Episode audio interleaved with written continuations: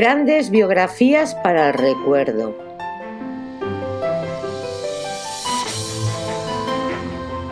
Abraham Lincoln. Abogado y político estadounidense, fue el decimosexto presidente de los Estados Unidos. Siempre evocado como el presidente que abolió la esclavitud, Abraham Lincoln es una de las figuras más admiradas de la historia estadounidense. La honestidad, la fortaleza de espíritu y la profundidad de su pensamiento y sus convicciones, patentes en sus escritos y discursos, sobresalen entre las virtudes de un estadista cuya actuación no estuvo exenta de vacilaciones. Desgraciadamente, cuando Lincoln asumió la presidencia, estaba llegando a su culminación una crisis nacional larvada desde principios de siglo. El enfrentamiento entre las dinámicas y modernas sociedades industriales de los estados del norte que rechazaban la esclavitud y la aristocracia de los terratenientes del sur, dueña de las inmensas plantaciones que empleaban a millones de esclavos y que veían en la supresión de la esclavitud el fin de su modo de vida. Pese a que Lincoln figuraba entre los más moderados abolicionistas, su elección desencadenó la separación de los estados sureños y ni siquiera su talante conciliador ni el vigor de su elocuencia pudo evitar la cruenta guerra de secesión que enfrentó a la recién creada Confederación Sudista con la Unión de los Estados del Norte. Tras dos años militarmente adversos, Lincoln llevó a la Unión a la victoria, abolió la esclavitud restableció la unidad de la nación y orientó decisivamente el país hacia el capitalismo industrial, sentando las bases que lo convertirían en una gran potencia política y económica. Abraham Lincoln nació en Hutgenville, Kentucky, el 12 de febrero de 1809. Abraham Lincoln nació en el seno de una familia de colonos cuáqueros, durante su infancia y su juventud, marcadas por la pobreza de su familia, recorrió el Mississippi y vivió de cerca las condiciones infrahumanas que padecían los esclavos negros. Tenía 23 años cuando dejó la granja donde trabajaba para combatir como soldado raso en la guerra contra los indios. Mientras emprendió su formación autodidacta y hacia el 1836 logró licenciarse en Derecho. Dos años antes su actitud contraria a la esclavitud lo había conducido a intervenir en la política, lo que le valió su elección como diputado en Illinois para el periodo de 1834 a 1842. Merced a su defensa de mejores condiciones de vida para los negros y a sus dotes oratorias, logró una gran popularidad en todo el estado. En 1846, Lincoln alcanzó la jefatura del partido Whigs y fue diputado del Congreso Federal que apoyó a los abolicionistas de Washington. Ese mismo año estalló la guerra contra México, 1846-1848. La arrolladora victoria norteamericana supuso la anexión definitiva de Texas y la incorporación de los Estados Unidos de la Alta California, Nuevo México, el norte de Sonora, Coahuila y Tapaulipas, mientras los mexicanos pedían la mitad de su territorio nacional. Lincoln se había opuesto decididamente a la guerra desde el principio. El desenlace favorable de la misma le hizo perder muchos votos y fracasó en las elecciones senatoriales de 1849. Decepcionado, se retiró de la política y durante seis años trabajó como procurador. Hacia el final de este retiro, Lincoln seguía siendo un abogado y político provinciano ciertamente prestigioso en, su estado, pero casi desconocido fuera de Illinois. Nada hacía presagiar que otros siete años después sería elegido presidente de los Estados Unidos, y mucho menos que su elección fuera el detonante de la secesión de los estados esclavistas del sur y del inicio de una guerra fratricida, pues su ideario abolicionista era realista y moderado. Abraham Lincoln consideraba la esclavitud como un mal social y estaba firmemente convencido de que era necesario impedir su difusión por los estados norteamericanos. Sin embargo, no pretendía imponer la abolición inmediata a los territorios meridionales. Era partidario de una acción progresiva y pacifista en favor de la desaparición de la esclavitud. Las raíces de una guerra. Durante la primera mitad del siglo XIX se había ido configurando en los vastos territorios de los Estados Unidos dos tipos de economía divergentes. La revolución industrial había penetrado ya en los estados del norte, comenzando por las industrias textiles y manufactureras que llegaron a alcanzar un prestigio considerable. Los intereses de los estados del norte pasaban por el mantenimiento de una política aduanera proteccionista para defenderse de una industria europea más antigua y mejor equipada, que generaba unos productos de mayor calidad. En los estados sureños gobernaba una clase aristocrática de terratenientes que utilizaba como mano de obra a los esclavos negros en sus inmensas plantaciones. Los intereses del sur eran exactamente los contrarios. Defendían el librecambrismo. Su economía se basaba casi exclusivamente en el cultivo y comercio del algodón, que la esclavitud permitía producir a bajo coste. Como todo el sistema de monocultivo dependía estrechamente de las condiciones del mercado, la salida de la mayor parte de su producción estaba en el exterior, básicamente en la industria algodonera británica. Los fundadores de la nueva nación habían confiado en que la esclavitud, heredera del periodo colonial, desapareciera con el paso del tiempo y el progreso de los espíritus. Sin embargo, a causa del desarrollo de las inmensas plantaciones de algodón y de la necesidad de mano de obra, siguió creciendo y extendiéndose. Era además imprescindible para la economía de una sociedad sureña tradicional y para ello el estilo de vida de aquel mundo elegante, culto y refinado es hoy universalmente conocido por aquel bucólico retrato trazado en los primeros compases de la película Lo que el viento se llevó.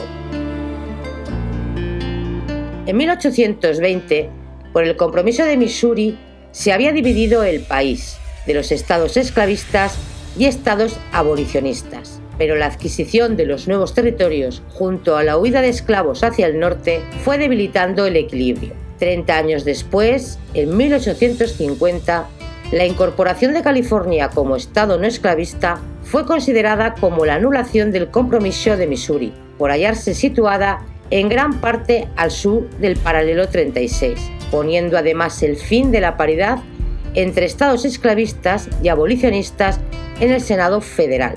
El posterior ingreso en la Federación de Minnesota y Oregón empeoró la situación de los sureños. A mediados del siglo, coincidiendo con el retiro temporal de Lincoln, la opinión pública de los estados del norte comenzó a mostrar una creciente inquietud por la pervivencia de una situación que violaba claramente los principios de la Constitución la publicación de La cabaña del tío Ton en 1852 elevó el debate a cuestión nacional. La repugnancia moral que las gentes del norte sentían por la esclavitud se había extremado, mientras que los sureños temían que los estados del norte, cada vez más poderosos en Washington, acabasen imponiendo la abolición. Para los aristócratas sureños, el fin de la esclavitud significaría el fin de su monopolio mundial sobre el algodón y su modo de vida. Claramente incómodos, los estados del sur meditaban la convivencia de separarse de la federación, convencidos de la posibilidad de subsistir independientemente gracias a sus prósperas plantaciones. Lincoln hacia la presidencia. Abraham Lincoln regresó a la vida pública en 1854, cuando la cuestión de la esclavitud pasó de nuevo del plano social al político a raíz de la aprobación de la ley de Kansas-Nebraska, la cual permitía implantar la esclavitud en los estados del noroeste. Como ya se había indicado, Lincoln no apoyaba la abolición de la esclavitud de los estados en los que ya existía, sobre todo en los del sur. Cada territorio debía legislar al respecto conforme a la conciencia de sus ciudadanos. Sin embargo, se opuso fervientemente a que se instaurase la esclavitud en aquellos otros en los que no estaba autorizada. Particularmente célebre por la vehemencia de su verbo y la solidez de sus argumentaciones, fue el discurso antiesclavista que pronunció en la ciudad de Peoria, Illinois, en 1854. En 1856 se constituyó en los estados norteños un nuevo partido claramente abolicionista, el Partido Republicano, que se consideraba heredero de la tradición política del presidente de Thomas Jefferson. Comprometido con la causa contra la esclavitud, Lincoln se afiló al Partido Republicano el mismo año de su fundación. Derrotado de nuevo en las elecciones al Senado de 1858, la intensidad de la campaña antiesclavista y los duelos dialécticos que mantuvo con el candidato demócrata Stephen Douglas, elegido en la ocasión, le devolvieron la popularidad perdida. Los debates revelaron sus extraordinarias dotes de orador, la profundidad de su pensamiento y de su preparación, la madurez de su juicio y una gran fe en su misión. El 27 de febrero de 1860, un nutrido auditorio de Nueva York se rindió ante uno de los más memorables discursos, reproducido al día siguiente en todos los periódicos, al que siguieron otros 11 no menos aclamados en distintas ciudades. La moderación de sus posiciones fue decisiva para que el 17 de mayo de 1860 la Convención Republicana de Chicago lo eligiera candidato a la presidencia, en detrimento de William Seward, representante de los abolicionistas más radicales. La creación del Partido Republicano sirvió no solo para causar alarma e irritación en el sur, sino también para dividir al Partido Demócrata precisamente sobre la cuestión de la esclavitud. Así, a las elecciones de 1860 concurrieron cuatro partidos, los dos demócratas del norte y del sur, el partido Whigs y el partido republicano, cuyo candidato era Abraham Lincoln. El 6 de noviembre de 1860, favorecido por las divisiones internas de los demócratas, Lincoln ganó las elecciones a la presidencia. Los republicanos obtuvieron la victoria en todos los estados del norte, mientras que los otros tres partidos se repartieron los del sur. La Guerra de Secesión El Partido Republicano era inequívocamente abolicionista y Lincoln, a pesar de su talante moderado, se había manifestado como uno de los más firmes antiesclavistas. Su elección no podía sino desencadenar la reacción de los estados sureños. Antes de que Lincoln asumiera oficialmente la presidencia, el estado de Carolina del Sur tomó la iniciativa de salir de la Unión. Siguiendo los pasos de Carolina, muy pronto, por otros 10 estados, se declararon independientes. Consumada sin dificultad la secesión, los estados escindidos se organizaron en una nueva unidad política, la llamada Confederación o Estados Confederados de América, con capital en Richmond, Virginia, y Jefferson Davis como presidente. Los sudistas esperaban que Washington no reaccionase y además confiaban en la presunta superioridad militar de sus élites aristocráticas y caballerescas para disuadir al gobierno en cualquier plan de agresión. La secesión no significó la guerra inmediata. Lincoln denegó a los secesionistas el derecho a abandonar la Unión y se resistió a reconocer la realidad de la separación, pero se guardó mucho de hacer uso de la fuerza. Intentó evitar un conflicto armado y restaurar la unidad formando un gobierno de coalición con los sudistas. Fueron los estados del sur los que iniciaron las hostilidades al atacar el 12 de abril de 1861 Fort Sumter, un enclave federal que defendía la entrada del puerto en Charleston. La guerra de secesión duró cuatro años, 1861-1865.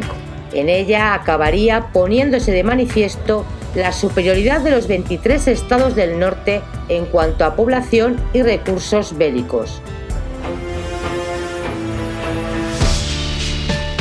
Aunque los estados del sur organizaron prontamente su defensa y la riqueza de sus clases dirigentes les permitió adquirir armamento en Europa. Al comienzo de la guerra, el ejército sudista compensó la inferioridad de las fuerzas con su capacidad de iniciativa su habilidad maniobrera y la preparación de sus soldados. Lincoln promulgó en 1862 para la colonización del oeste y propuso una abolición progresista de la esclavitud, con el íntimo propósito de promover un acercamiento a la Confederación Sudista que acelerara el fin de la contienda. Tras comprobar una vez más la intransigencia del otro bando, el 1 de enero de 1863 decretó la emancipación de los esclavos de todo el territorio de la Unión. El ejército del norte fue imponiendo progresivamente su superioridad y a partir de sus victorias en Wisbuk y Gettysburg en julio de 1863, el curso de la guerra se inclinó a favor. A ello contribuyó también considerablemente la habilidad táctica de sus generales, Ulysses Grant y William Sherman. También los efectos del bloqueo naval, que causó graves perjuicios económicos a la Confederación y la privó de suministros de todo tipo. Con su ejército dividido y debilitado por las deserciones, el general sudista Robert Lee se rindió a Ulysses Grant el 9 de abril de 1865. Considerado el primer gran conflicto bélico moderno, caracterizado por la extrema crueldad con la población civil, el uso masivo de medios de combate moderno y la destrucción sistemática por parte de los yanquis de las plantaciones sudistas, la guerra de secesión arrojó un macabro balance entre 600.000 y un millón de víctimas entre civiles y militares. La abolición de la esclavitud desfondó la economía agrícola de los arrasados estados sureños, en los que a pesar de que se sancionó legalmente la libertad de los negros y su derecho de voto, no podría ya borrarse la discriminación y la segregación racial. Por otra parte, la victoria del norte industrializado y antiesclavista supuso el triunfo del capitalismo industrial y el principio de un impresionante despegue económico la fisonomía del país se transformó rápidamente, configurando los Estados Unidos que hoy en día conocemos. El magnicidio. Durante la guerra, Abraham Lincoln hubo de improvisarse como estratega y general en jefe, remediar los desastres militares, las sediciones y la corrupción interna, imponer su tranquila integridad a cualquier crítica y acusación. Actuó con rapidez y energía contra sus insurrectos y las intrusiones extranjeras. Aprobó drásticas leyes marciales y estableció una rigurosa censura de prensa. A pesar de su clemencia y de su moderación, fue tachado de dictador por sus opositores. Desde 1863, la marcha favorable en las operaciones militares, sus medidas de protección al desarrollo de la industria y su política conciliadora con respecto a los estados díscolos le permitieron mantener la confianza de sus conciudadanos. Finalizada la contienda, el problema inmediatamente planteado fue la reconstrucción de la Unión en el territorio político, es decir, la reincorporación de los estados rebeldes al Congreso Federal. Lincoln era partidario del restablecimiento de la federación en igualdad de derecho para todos los estados, de inscribir en la Constitución el fin de la esclavitud e iniciar inmediatamente la reconstrucción del país. Preconizó una inmediata readmisión de los antiguos confederados con unas garantías mínimas y la condición de que aprobasen la decimotercera enmienda a la Constitución que suponía la abolición de la esclavitud. El Congreso, sin embargo, quiso añadir requisitos más duros a esta fórmula. No menos importante era la reparación material de los estragos causados por la guerra. En noviembre de 1864, cuando las fuerzas del norte ya dominaban casi por completo la situación y el fin del enfrentamiento bélico se veía próximo, Lincoln fue reelegido para un segundo mandato con un programa de reconstrucción nacional que, sin embargo, no llegaría a ser realizado. Cinco meses después, mientras asistía a una función teatral en Washington, Abraham Lincoln fue asesinado por un actor sudista llamado John Wilkes Booth. El 14 de abril de 1865, Cinco días después de la rendición sudista, John Wilkes supo que un mensajero de la Casa Blanca había llegado a Fons Opera House, un prestigioso teatro de Washington, anunciando que la representación de aquella noche asistiría el presidente Lincoln y su esposa Mary. John era un joven actor bastante estimado por el público que años antes había abrazado la causa sudista. Durante la guerra no había dejado de interpretar sus papeles favoritos, que eran los de Romeo y Bruto, este último asesino de Julio César. Al mismo tiempo, sus simpatías por los confederados se habían transformado en odio contra Lincoln, en el que veía a un tirano al que acusaba de querer convertirse en el rey de los Estados Unidos. Al enterarse de que su enemigo iría al teatro esa noche, supo que había llegado su oportunidad. Abraham y Mary Lincoln ocuparon puntualmente su palco.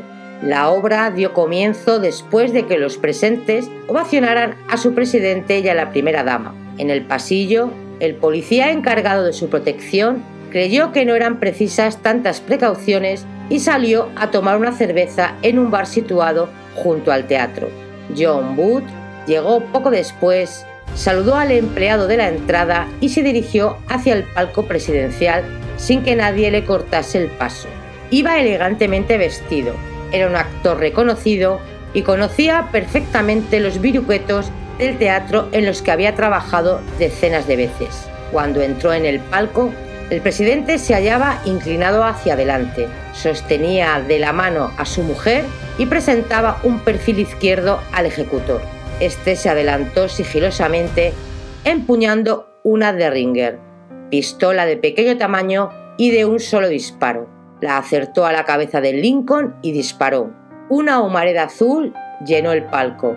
El presidente apenas se movió, solo su cabeza se recostó lentamente contra su pecho. Booth blandió un puñal para que nadie le detuviese y exclamó, Así llega siempre la muerte de los tiranos. Palabras puestas en boca de Bruto en el momento de apuñalar a Julio César. Luego se precipitó hacia la barandilla y gritó de nuevo, El sur ha sido vengado, y cayó pesadamente en el palco de butacas, rompiéndose una pierna. Sin embargo, logró levantarse y huyó cojeando. Mary lanzó un chillido y sobrevino una extraordinaria agitación. Lincoln murió al día siguiente, poco después de las 7 de la mañana, la hora a la que habitualmente empezaba a trabajar.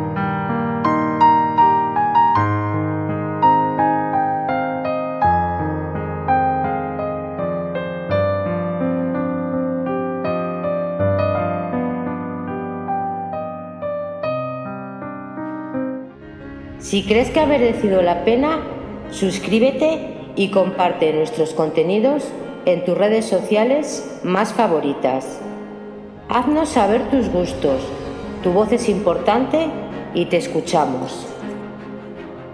Gracias y hasta el próximo vídeo. Te esperamos.